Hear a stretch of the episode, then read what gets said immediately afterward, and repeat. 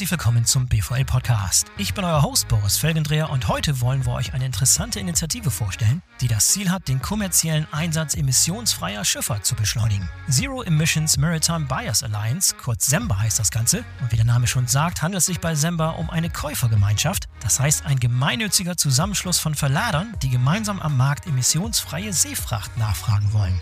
Die Idee finde ich super spannend und unterstützenswert und deshalb haben wir uns heute Sina Maria Schönlein von Chibo, einem der Gründungsunternehmen, und Alex Hüser vom Aspen Institute in den BVL-Podcast geladen, um zu erklären, wie das Ganze funktionieren soll. Doch bevor wir loslegen, noch ein Hinweis auf einen unserer Sponsoren und zwar zugehört.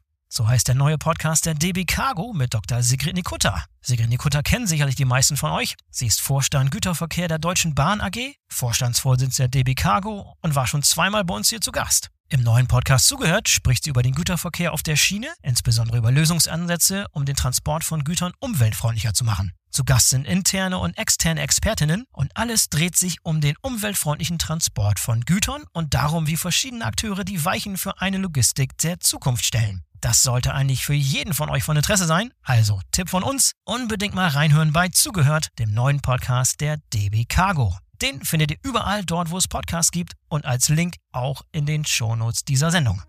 So, und jetzt kommen Sina und Alex von Semba. Ich wünsche euch viel Spaß.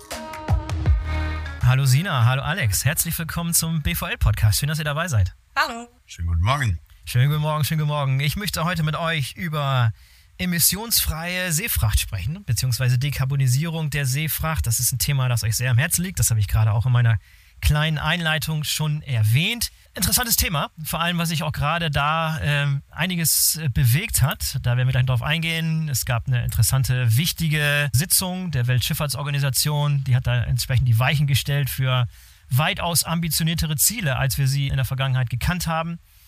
Bevor wir loslegen, vielleicht könnt ihr euch einmal ganz kurz vorstellen, dass so die Zuhörerinnen und Zuhörer so einen kleinen Einblick in eure Expertise bekommen. Vielleicht, Sina, fängst du an, einmal ganz kurz deinen Hintergrund, wie du eigentlich in die Rolle gekommen bist, in der du heute bei Chibo bist. Ja, gerne. Ich bin seit 2018 bei Chibo als Praktikantin tatsächlich gestartet. Äh, 2019 oh, dann äh, bei Chibo angefangen und seit 2021 übernehme ich die ganze Verantwortung der Nachhaltigkeitsthemen in der Logistik. Äh, das umfasst nicht nur die Seefracht, sondern auch die Lagerstandorte und ja, auch die logistischen Materialien. Und über diese Rolle bin ich dann auch äh, zu Semba gekommen und durfte das mitgestalten, was äh, unfassbar Spaß gemacht hat. Stark, stark. Was äh, Semba ganz konkret macht, das machen wir gleich. Aber erstmal rüber zu dir, Alex. Aspen Institute, das ist dein Arbeitgeber. Den musste ich erstmal googeln. Die kann ich ehrlich gesagt auch noch nicht. Und welche Rolle hast du und wie kamst du ins Aspen Institute und was bringt das Ganze dann Richtung Semba und Seefracht-Dekarbonisierung? Ja, da müssen wir natürlich schon äh, äh, die Kirche im Dorf lassen. Ich, es ist nicht mein Arbeitgeber, es ist mein Auftraggeber. Auftraggeber. also ich äh, okay. bin als, äh, als freischaffender Mitarbeiter beziehungsweise als, ja, als, als freischaffender Berater beim Aspen Institute seit einem Jahr jetzt. Und äh, das ist die schöne äh, Welt der, der unabhängigen Berater, wenn du 15 Jahre lang dich in, in Großkonzernen rumgeschlagen hast. Und das habe ich eben bei BMW und dann bei, bei in Deutschland und dann bei GSK in Großbritannien. Dann hast du einen Fundus, mit dem du was, was machen kannst. Und dann dieses Projekt bin ich über meinen alten Chef geraten. Ich, mir liegt äh, Dekarbonisierung ausgesprochen äh, am Herzen, auch wenn ich früher bei BMW war oder vielleicht auch weil ich bei BMW war früher. und äh, seit einem Jahr bin ich da jetzt der, der operative Leiter äh, für die Semba-Initiative, die wir mal dann gleich noch ein bisschen genauer uns anhören. Ja, äh, Sina, vielleicht steigst du da gleich ein und gibst mal einen ganz, ganz kurzen Überblick, was Semba eigentlich in Kurzform macht, bevor wir dann ins Detail einsteigen. Ja, sehr gerne. Genau, Semba steht für Zero Emission Maritime Buyers Alliance. Und mhm. da steckt es auch schon im Wort drin. Deshalb die Kurzform, weil die Langform viel, viel genau. zu großer Zungenbrecher gewesen wäre. Genau. Und nicht zu vergessen mit dem Tanzen. Also wir tanzen nicht, wir äh, machen Samba und nicht Kein. Samba. Mhm.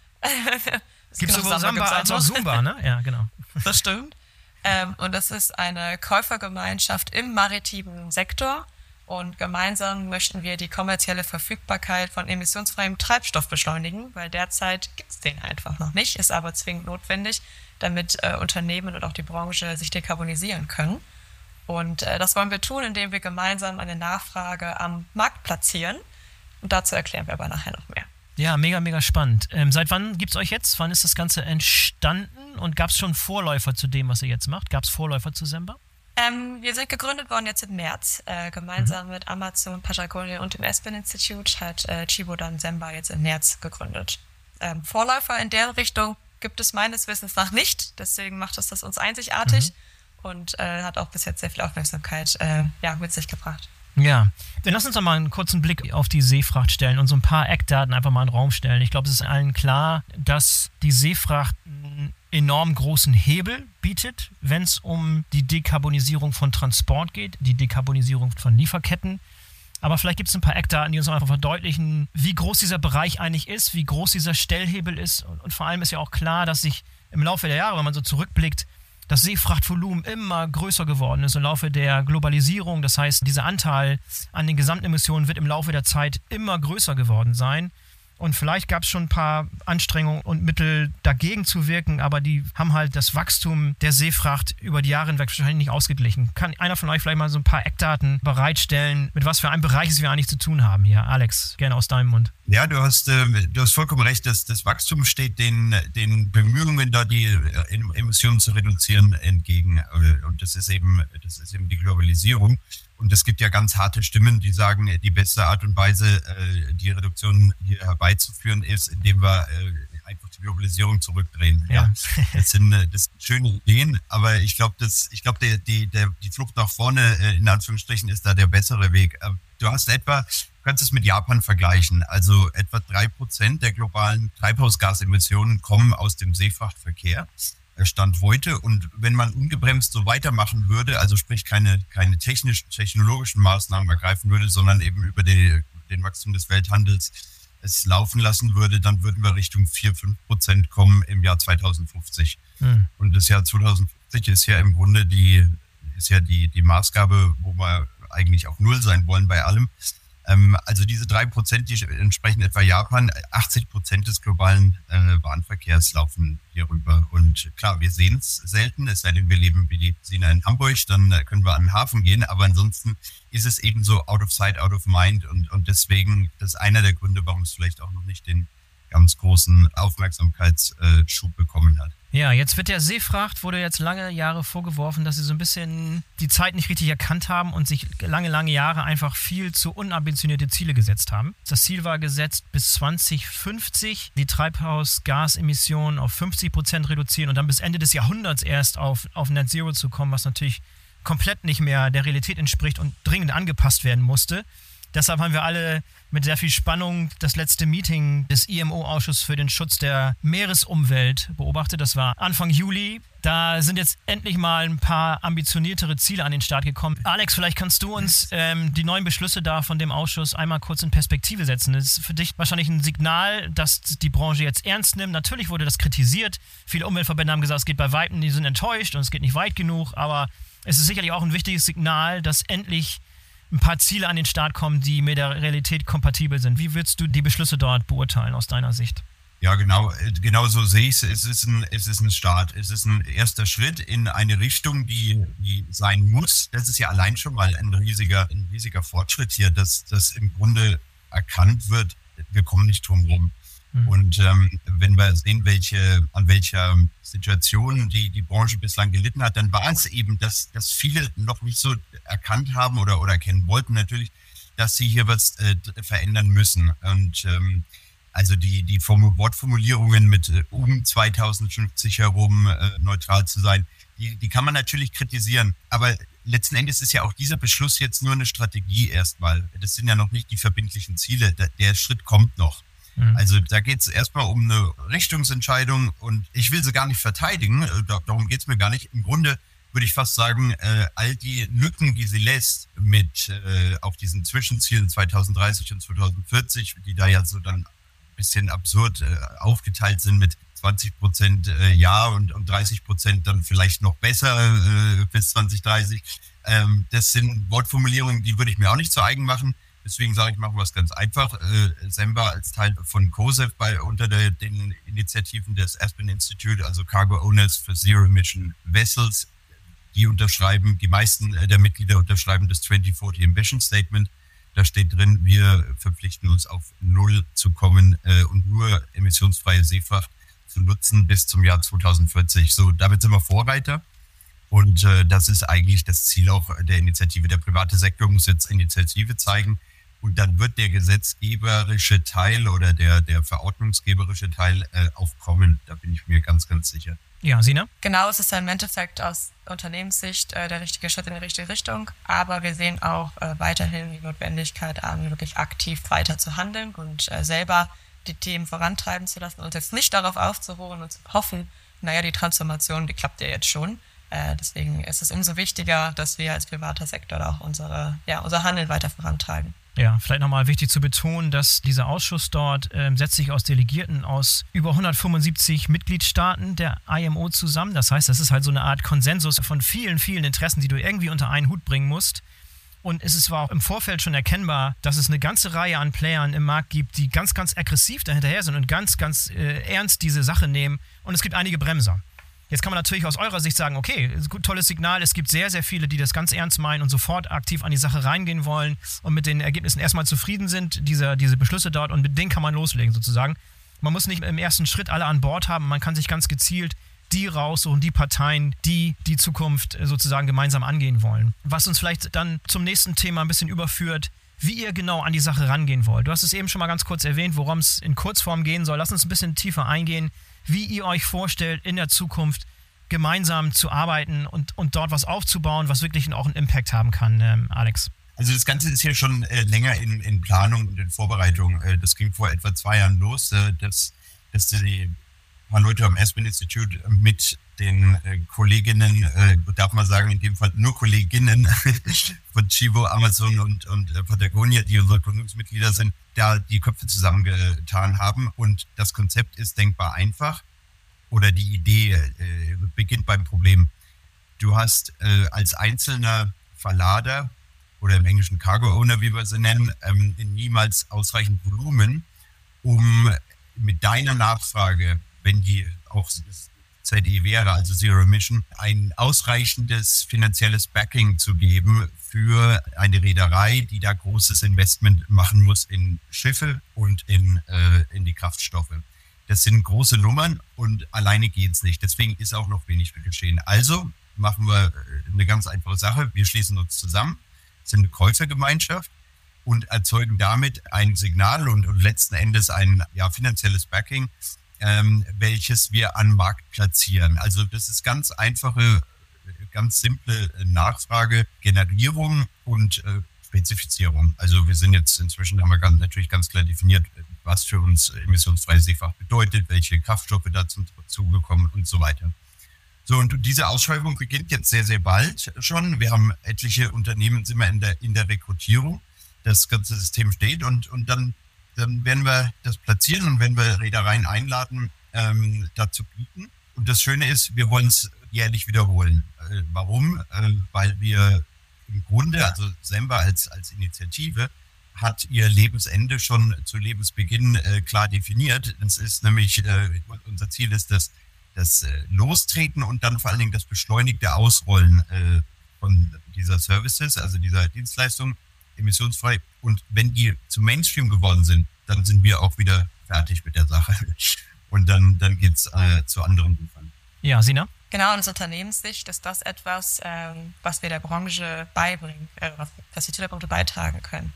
Weil wenn man sich das mal vorstellt, wir haben jetzt das 2040 Ambition Statement unterzeichnet. Wir möchten also bis äh, 2040 oder ab 2040 nur noch emissionsfreie Seefracht einkaufen. Jetzt haben wir dieses Statement gesagt und jetzt können wir uns ja nicht einfach zurücklegen und sagen, naja gut, dann gucken wir mal, was passiert. Und äh, deswegen haben wir uns überlegt, was können wir denn machen aus Verladersicht, um dieser Branche zu helfen, sich zu transformieren. Weil wir kaufen keine eigenen Schiffe, wir wollen auch nicht in die Treibstoffproduktion einsteigen, sind also in der eigentlichen Transformation recht limitiert. Und ähm, so entstand zum Beispiel auch die Roadmap äh, 2040, wie wir aus Verladersicht es schaffen, äh, können, die Branche voranzutreiben. Und daraus ist dann Samba entstanden äh, weil das etwas ist mit der Nachfrage, die muss da sein, damit es ein Angebot gibt. Das ist das typische Henne-Ei-Problem.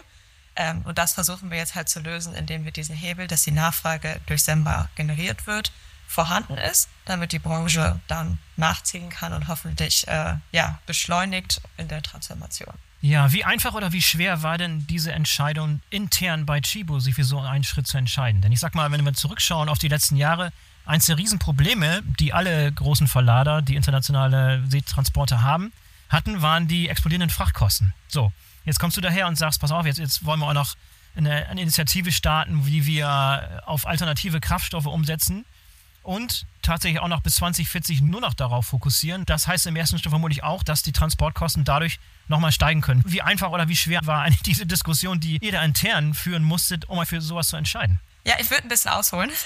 Gerne. Also grundsätzlich ist die Seefracht natürlich das Rückgrat unserer Lieferketten. Also ja. 100 Prozent unseres Rohkaffees kommen über die Seefracht nach Deutschland. Da sind hauptsächlich aus Vietnam und Brasilien. Und äh, mhm. meist über 80 Prozent unserer Non-Food-Ware kommt aus Asien, also auch mit dem Seetransport. Sprich, mhm. ignorieren können wir es sowieso nicht. wir sind äh, total abhängig davon.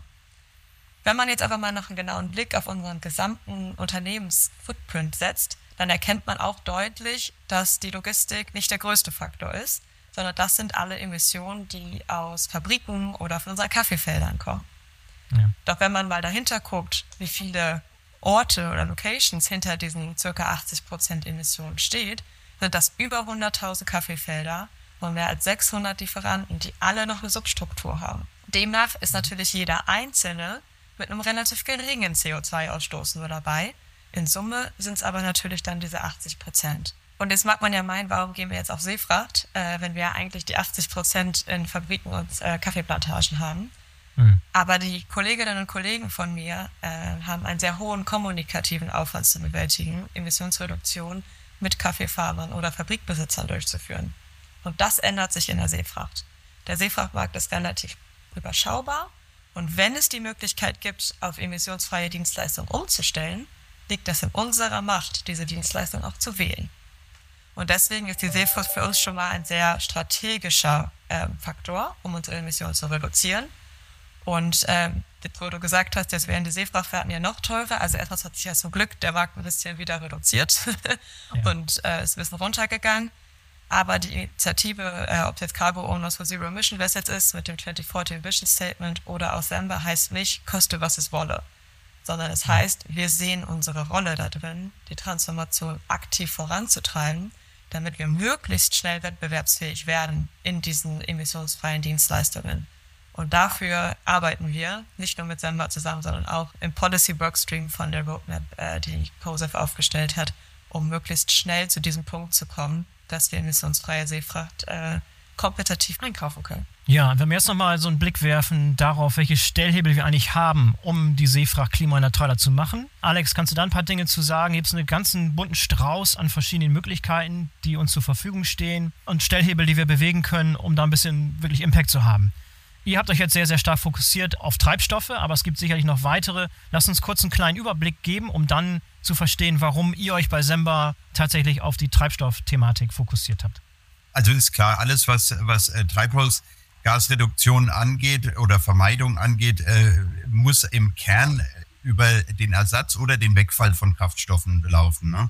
Ähm, das heißt, alles, was an Zunächst mal hast du ja die, die Effizienzmaßnahmen, wie zum Beispiel verbesserte äh, Lacke für die, für die Schiffskörper, verbesserte Propeller, verbesserte Routenplanung und so weiter. Das ist alles gutes, äh, gutes Zeug, ähm, weil, es, weil es egal welchen Kraftstoff natürlich äh, effizienter einsetzt ähm, oder welche Art, jede, jede Art der Fortbewegung effizienter macht ist aber jetzt nicht mein, mein Ziel, darin mitzumischen, weil das, das läuft unabhängig von uns und das sind auch Aktivitäten, die sehr gut äh, unterwegs sind im Grundsatz. Dann gibt es natürlich wirklich die Möglichkeit, die Kraftstoffnutzung ganz zu vermeiden. Äh, das, das geht dann äh, in die Richtung ähm, äh, von Segelschiffen und da gibt es tatsächlich auch Konzepte, aber die sind zum heutigen, zum heutigen Tag noch nicht äh, massereif, sagen wir es mal so, also skalierbar. Da gibt es zwar recht ausgefühlte Konzepte, aber das sind alles recht kleine Boote im, im Vergleich zu den heutigen riesen, riesen äh, Containerschiffen. Und äh, daher, daher unsere Fokussierung auf das Thema Kraftstoff und da den emissionsfreien Kraftstoff, weil auf die auf absehbare Zeit äh, wird es darüber nur laufen. Und das ist auch nicht schlimm.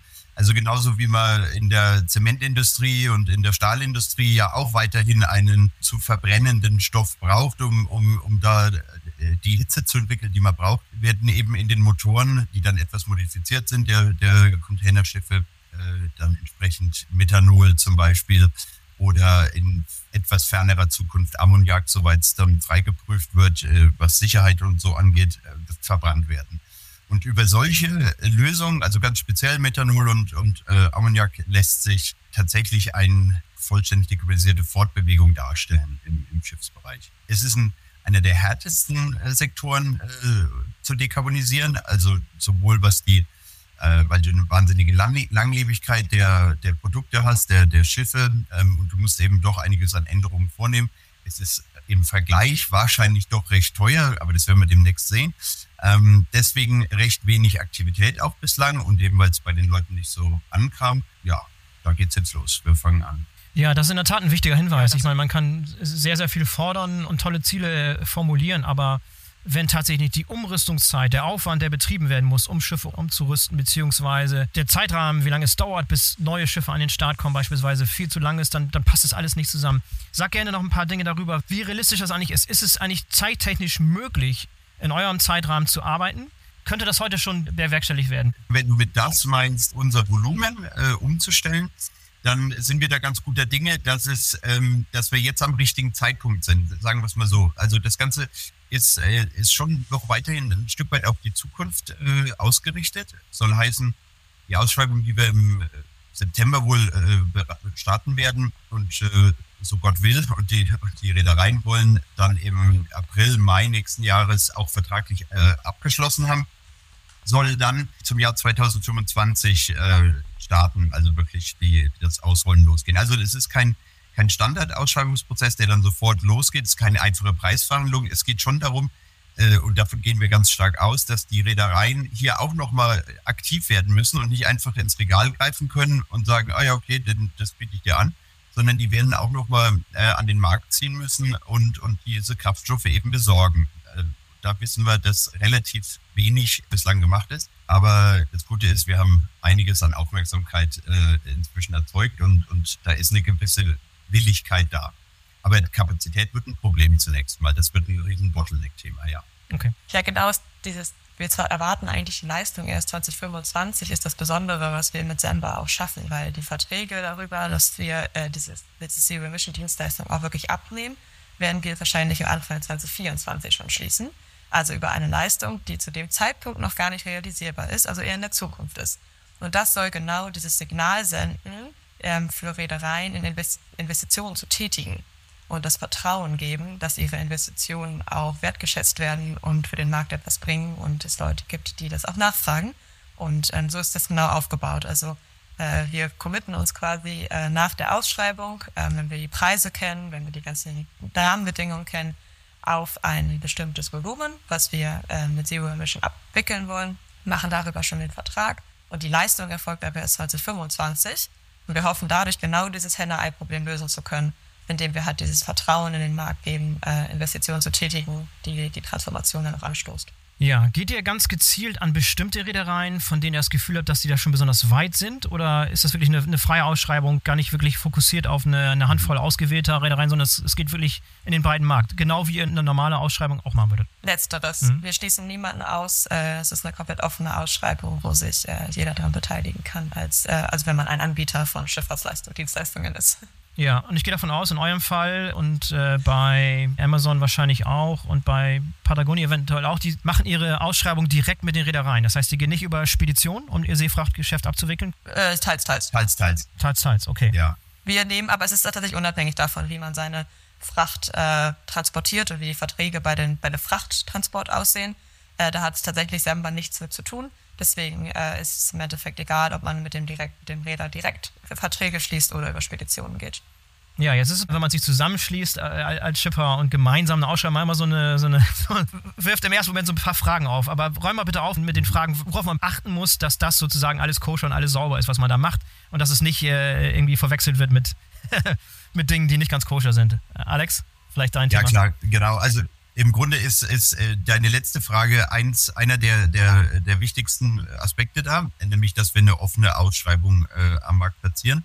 Äh, und zwar wirklich komplett offen. Ähm, das ist einer unserer Wege hier, äh, Gleichberechtigung in Anführungsstrichen, also Chancengleichheit für alle Reedereien zu erzeugen, damit da in keiner Weise irgendwie ein, ein Price-Fixing-Vorwurf möglicherweise aufkommen könnte. Ähm, also es geht natürlich darum, als Käufergemeinschaft, was ja nichts anderes als eine Art Konsortium ist, hier am Markt nicht eine Marktmacht zu, aufzubauen, die die Marktentwicklung oder das faire Spiel der Kräfte äh, verzerren könnte.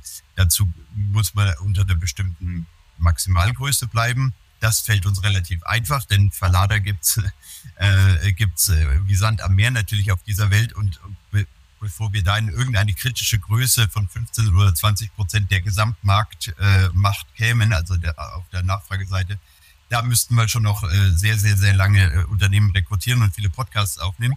Also das, das fällt uns am einfachsten. Ähm, und dann geht es darum natürlich, dass man, dass wir unter den Mitgliedern keine kritischen äh, strategischen Unternehmensinformationen austauschen, die Volumina jeweils nicht äh, kommuniziert werden, die jedes Unternehmen beiträgt. Das heißt, äh, da haben wir eine Cleanroom-Situation, äh, wo diese, ja, was wir, was wir an Volumennominierung bekommen von den einzelnen Unternehmen, aggregiert werden in anonymer Art und Weise und dann nur als Gesamtwert an an die Reedereien kommuniziert werden. Also das ist so der Dreiklang im Grunde. Also Maximalgröße, ähm, nichts äh, Geheimes untereinander austauschen und äh, die Lieferantenschaft, also die Reedereien entsprechend äh, keine bevorzugen und, und breit an den Markt, am Markt auftreten. Viel kommunizieren, deswegen haben wir auch schon die eine oder andere Pressemitteilung raus. Das sind so die Themen dabei. Ja, Sina, aus deiner Sicht, ich meine, du bist jetzt wahrscheinlich viele Jahre solche Seefrachtausschreibungen beispielsweise betreut mitgemacht. Wie ändert sich da was Großes an den Prozessen oder ist es im Prinzip keine große Änderung in den Abläufen, wie ihr normalerweise Seefracht einkauft? Also die Sendberausschreibung ist natürlich entkoppelt von der Ausschreibung, die wir über unser Frachttransport äh, machen. Und da habe ich vor zwei Jahren die Nachhaltigkeit als dritte Dimension neben Kosten und Performance integriert. Mhm. Folgt aber eigentlich relativ großen Standardprozessen. Ich habe einen Fragebogen entwickelt, ähm, den wir dann mit den ganz normalen Tenderdokumenten an die Reedereien verschickt haben. Die haben den ausgefüllt. Äh, ich habe dahinter ein Scoring gelegt und dann äh, kam das im Endeffekt als dritte Dimension mit in unsere Entscheidungsfindung mit rein. Deswegen würde ich sagen, dass es von den Prozessen her sogar adaptierbar ist, die Nachhaltigkeit als Dimension mit zu integrieren und auch zwingend notwendig ist, um seine, ja, seine Emissionen halt zu senken. Und deswegen hat das in den letzten Jahren sehr gut geklappt äh, und es gab äh, ja eigentlich keine Reibereien äh, in den Prozessen, sondern äh, es gab viel Zuspruch und die Nachhaltigkeit hat dann in der einen oder anderen Entscheidung den entscheidenden Hebel dargestellt, wo wir uns dann für einen nachhaltigeren Räder entschieden haben, anstatt dann mit dem kostengünstigeren zu gehen. Und äh, jetzt seid ihr natürlich auch bestrebt, mehrere Verlader mit in die Organisation, mit in Samba reinzuholen. Und ihr sprecht wahrscheinlich aktiv mit Interessenten, mit Unternehmen, die Interesse hätten. Was sind typischerweise, wenn ihr auf die Leute zugeht, was sind typischerweise so, so ein paar kritische Fragen, die kommen? Und so ein paar Vorbehalte, ein paar Missverständnisse auch, die, die, die immer wieder gerne auftauchen, wenn ihr das erste Mal mit der Idee um die Ecke kommt? Ich würde sagen, die Kosten. Die Kosten? Das ist der heilige Grad, in dem wir, in dem wir reden. Also ich glaube, das Prinzip finden die meisten, also bis jetzt habe ich kein Unternehmen äh, getroffen, was unser Konzept oder unser Prinzip nicht gut findet. Ähm, interessant ist es allemal, das gab es noch nie, so etwas. Ähm, deswegen, da haben wir auf jeden Fall meistens alles auf unserer Seite. Und wir haben das so aufgebaut, dass wir im Endeffekt so ein Erstbriefing haben, wo wir das Konzept erzählen und das unsere Vorgehensweise, weil alle, die sich in der Branche auskennen, wissen, dass es schwer ist, alleine die Branche zu bewegen und alleine ein wirklich großes Signal senden zu können. Das heißt, das ist erstmal Haken hinter. Ich glaube, da ist jeder äh, auf unserer Seite und sieht das als notwendig an, sich da zusammenzutun. Und das hilft, sich zusammenzutun. Aber die, die Preisfrage ist natürlich im Raum. Ne? Also äh, jeder würde natürlich super gerne wissen, was es kostet und wir es auch jetzt schon wissen, sich ein einkalkulieren und alles. Wir haben Hochrechnungen gemacht. Äh, wir haben ein Modell entwickelt, wo wir die Kosten auf jeder Seite äh, antizipieren das basiert natürlich auf Annahmen, weil wir einfach noch nie nicht wissen, was es kostet. Ähm, mhm. Ich gehe aber davon aus, dass wir jetzt nicht ganz weit weg sind äh, von dem tatsächlichen, aber das wird im Endeffekt die Wahrheit der Ausschreibung sein. Da werden wir zum ersten Mal eine Indikation bekommen, was es wirklich kostet, eine Tonne CO2 zu reduzieren. Und ähm, ich hoffe, dass ganz viele Verlader bereit sind, diesen Schritt mit uns zu gehen, dass sie am Anfang äh, im Endeffekt noch nicht den Preis genau kennen, aber sie müssen sich ja auch erst vertraglich binden, wenn sie den Preis kennen. Das heißt, das ist ein relativ geringes Risiko. Aber ich würde schon sagen, dass äh, die Frage nach den Kosten äh, nach unseren ja. Briefings äh, ziemlich weit oben ist. und ja. äh, die natürlich alle brennend interessiert, was auch total verständlich ist. Ja, Alex, willst du was Vielleicht ein, ein, anderes Thema noch, ja, auch wenn ich mich damit jetzt, äh, auch wenn dadurch, dass wir es jetzt erzählen, äh, vielleicht noch ähm, um Kopf und Kragen reden, aber lass uns versuchen. Ähm, das ist das Thema, äh, was die Sina so ein bisschen angedeutet hat, ein paar Mal, ähm, dass wir überhaupt nicht reinfutschen in die tatsächliche Logistik und auch nicht in die, in die vertragliche äh, Situation, Preisgestaltung etc. Äh, für den eigentlichen Warentransport, wie er für die Verlader bislang stattgefunden hat und weiter stattfinden wird. Also meine persönliche ähm, Tagline für Sember ist, äh, und um es zu erklären, ist, stell dir vor, Du kannst deine gesamte äh, Seeschifffahrtslogistik ähm, dekarbonisieren und musst nicht ein einziges äh, Stellströbchen äh, in deine Logistik äh, anpassen. Und so ist es wirklich. Warum? Weil wir uns ein System zunutze machen, was ohne welches es gar nicht gehen würde, diese Branche loszutreten. Und die, dieses System, das nennt sich Book and Claim äh, am Ende des Tages und, und wird von mehreren Spielern am Markt momentan mit Hochdruck äh, vorbereitet und, und aufgebaut worum geht es in der Sache? Es geht darum, dass du den physischen Transport der Container und entsprechend die Nutzung des Kraftstoffs und darüber dann natürlich die, die Emissionszertifikate total entkoppelst von deiner Buchung. Oder anders ausgedrückt, du als, als Sember-Mitglied, welches dann grüne, dieses Green Premium bezahlt später, ähm, wird dafür sorgen, dass eine Cargokiste äh, irgendwo auf dieser Welt tatsächlich mit dekarbonisiertem Kraftstoff transportiert wird. Aber es muss nicht deren eigene sein. Und aller Wahrscheinlichkeit nach wird es das auch nicht sein. Damit ist es ein, ein sauberer Fall von äh, Emissionsreduktion und alles andere weit, weit entfernt von, von Offsetting oder ähnlichen Späßen.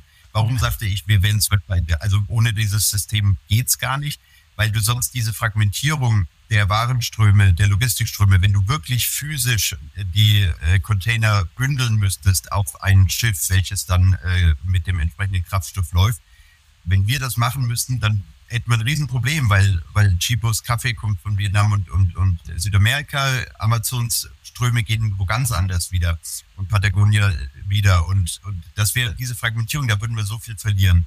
Also Book and Claim. Jeder, der zahlungswillig ist und Green Premium kauft, ähm, kann das tun. Die finanziellen Mittel werden dadurch gebündelt und die Reederei äh, setzt damit dann die Umstellung äh, oder, oder bringt es zum Leben mit dem entsprechenden Schiff oder Schiffen und Kraftstoff.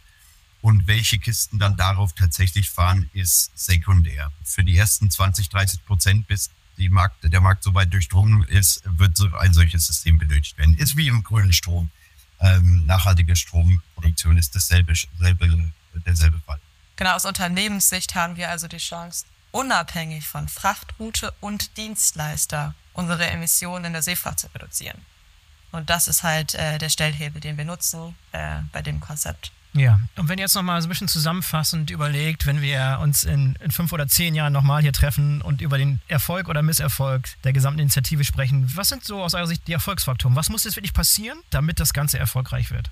Im Grunde, wir haben uns ein paar Kennzahlen äh, zusammengetragen, in einer ähnlichen Art und Weise, wie da das IMO das gemacht hat zuletzt. Wenn 2030 branchenweit 5% aller äh, Transporte mit, äh, mit entsprechenden grünen Kraftstoffen laufen. Und grün heißt wirklich jetzt äh, hin zu 100 Prozent äh, Dekarbonisierung. Dann haben wir echt was geschafft. Ähm, und wenn wir unseren bescheidenen Anteil von 20 Prozent daran geleistet haben, dann haben wir wirklich was geschafft. Ähm, den anderen Erfolgsfaktor oder die Erfolgsmessung habe ich ja schon gesagt. Wenn du uns mit uns gar nicht mehr sprechen oder zumindest mit mir nicht mehr sprechen kannst in fünf bis zehn Jahren, dann wäre das ganz großartig, wenn ich schon längst was anderes mache. Nicht, weil ich keine Lust mehr drauf habe, sondern weil es nicht mehr nötig ist. Ne? Die, die, die Initiative wird sich auflösen. Das heißt, es geht um die Durchdringung des Marktes mit diesen, mit diesen Kraftstoffen und, und den Schiffen. Das muss man schon immer auch dazu sagen. Es geht um beides. Aktuell würde ich sagen, die Schiffe sind ein kleines bisschen weniger der Bottleneck, aber dennoch, es muss was geschehen. Und bei den Kraftstoffen stehen wir halt im Wettbewerb mit anderen äh, Branchen und deshalb darf da ruhig ein bisschen mehr passieren. Sina, irgendwas hinzuzufügen? ja, aus Unternehmenssicht natürlich ganz klar die Verfügbarkeit und die Wahlmöglichkeit in Ausschreibungen, in regulären Ausschreibungen, weil jetzt gerade ist es ja wirklich getrennt voneinander.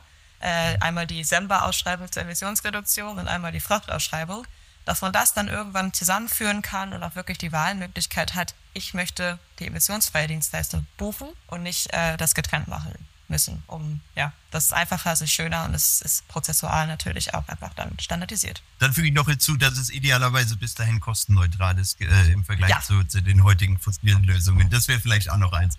Das ja. äh, nehme ich direkt auf meine Wunschliste mit auf. Nicht, nicht ganz unwichtig, genau, genau. Und wenn ihr jetzt vielleicht nochmal beschreibt, ihr habt es ja mehrmals erwähnt, dass ihr auch gerne noch neue Mitglieder wollt. Ihr wollt größer werden, ihr wollt mehr, mehr Shipper, mehr Verlader, die tatsächlich Teil der Initiative werden. Wie sieht denn der ideale Kandidat für eine Mitgliedschaft bei euch aus, wenn, wenn du beschreiben würdest? So ähnlich wie Chibo oder so ähnlich wie Amazon. Beschreib mal bitte kurz so ein paar Eckdaten oder das ist gar nicht relevant. Kann es auch kleinere, wesentlich kleinere Unternehmen sein. Beschreib mal bitte, wie so der Idealkandidat für eine Sember, sag mal Mitgliedschaft oder wie, wie beschreibt man es, Mitgliedschaft aussieht? Ja, ja. Grundsätzlich sind wir offen. Wir nehmen, mhm. äh, also wir sind nicht restrigiert und haben irgendwelche Einstellungskriterien aufgestellt. Aber natürlich ist es am Anfang wichtig, Menge zu bekommen, ähm, um auch wirklich einen signifikanten Anteil in der ersten Ausschreibung abbilden zu können, der relevant ist für Reedereien, Produzenten zu agieren und Investitionen zu tätigen. Demnach sind natürlich die großen Firmen im ersten Schritt die, die tatsächlich auch den, den großen Fortschritt bringen. Aber jeder kleine äh, jede, kleine, jede kleine Unternehmung äh, kann definitiv auch seinen Teil beitragen. Und wenn man sich das mal anguckt, äh, ist die Menge an kleinen Unternehmen, die dann die Container stellt, natürlich genauso groß wie ein paar vereinzelte Unternehmen, die halt sehr groß sind.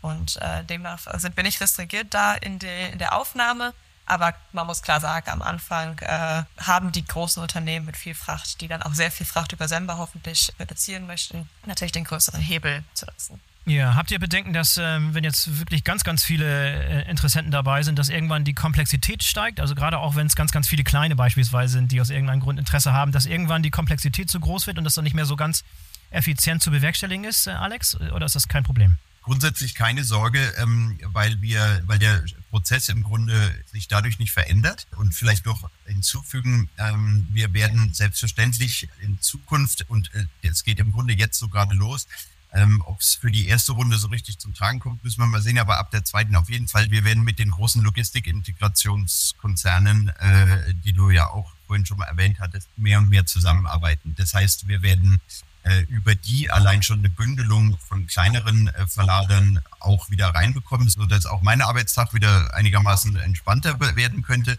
Ja, also da werden Kooperationen äh, sicherlich kommen, können wir jetzt noch nicht Konkretes oder Finales zu sagen, aber uns ist vollkommen bewusst, dass, die, dass der Markt alles hat und nur auf die Großen gehen. Ähm, ist auch insofern suboptimal, als, als äh, die kleinen, also je mehr Leute du an Bord hast ähm, und eben nicht nur ähm, Container, umso schneller wie ein Lauffeuer, umso schneller spricht sich auch herum. Und, und äh, insofern würde ich den kleineren überhaupt keine Benachteiligung zusprechen in der, in der Relevanz hier für uns. Ähm, jeder ist willkommen. Und, ich, und wir haben auch schon das volle Spektrum. Ich kann keine Zahlen nennen, aber wir haben, unser kleinster Verlader ist, äh, ist wirklich, also da habe sogar ich nochmal geschluckt. und der größte ist ein Riesenbrocken. Also äh, wir haben alles drin. Jeder ja. ist willkommen. Okay, was sind jetzt konkret die, die Wege der Zusammenarbeit? Wie tritt man mit euch in Kontakt? Was ist der vorgefertigte Weg? Ihr habt eine Webseite, Kontaktinformationen. Wie, wie würde jemand vorgehen, der heute Interesse hat und sagt, da, da möchte ich mich mal informieren und ich, ich kann mir vorstellen, dass wir da Teil der Initiative werden? Wie äh, geht man am besten vor? Ja, grundsätzlich ähm, haben wir viele Kontakte über Messen in den letzten Jahren generiert, wo natürlich dann der erste Kontakt schon da war und mhm. äh, dann direkt äh, ja so ein bisschen das erste Briefing stattfinden konnte. Wenn man jetzt äh, den Podcast hört und Interesse daran hat, mehr über Sendbar zu erfahren, findet man auf der Webseite einen, eine E-Mail-Adresse. Da kann man sich im Endeffekt äh, melden, um äh, ersten Kontakt herzustellen. Und dann würden wir uns zusammentun und äh, ja, das erste Briefing terminieren. Und grundsätzlich, ja, ist total wichtig, ne, dass wir viele neue Verlader dazu bekommen. Das Signal, was wir als Semba senden können, wird umso stärker, desto mehr Unternehmen wir sind. Auch hier egal, ob groß oder klein. Ähm, mhm. Und deswegen ist es, äh, freuen wir uns über jeden, der Interesse hat. Wir freuen uns natürlich umso mehr über die, die dann auch äh, das Membership Agreement äh, zeichnen und ja, sind dann natürlich total offen. Wir freuen uns, äh, weiter Kontakt mit Unternehmen schließen zu können. Das ist ein hervorragendes Schlusswort. Ich werde sowohl die Webseite als auch die E-Mail-Adresse in den Shownotes hinterlassen. Und ich, ich, wünsche euch ganz, ganz viel Zuspruch, ganz, ganz viel Interessenten. Ich bin gespannt, wie es, wie es funktioniert und wie das Ganze so in so ein paar Jahren aussieht. Ich hoffe, es wird erfolgreich. Sina, Danke Alex, vielen Dank, dass ihr dabei wart und viel Erfolg mit Semba. Bis zum nächsten Mal. Dankeschön. Dankeschön. So, das war der BVL-Podcast zum Thema Dekarbonisierung der Seefracht mit Semba. Wenn ihr Interesse habt, bei Semba mitzumachen, dann wendet euch bitte direkt an Sina oder Alex. Entsprechende Links findet ihr in den Show Notes. Für heute sage ich Tschüss und auf Wiederhören. Bis zum nächsten Mal. Euer Boris Felgendreher.